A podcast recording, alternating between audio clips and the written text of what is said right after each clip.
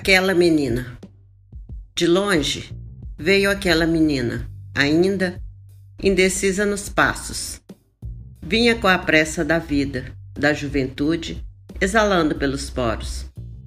Vinha empilhando e derrubando pensamentos, escolhendo palavras e caminhos, mas também trazia incerteza nos olhos de quem deseja tudo e nada ao mesmo tempo. Era uma menina com todas as invenções e desejos.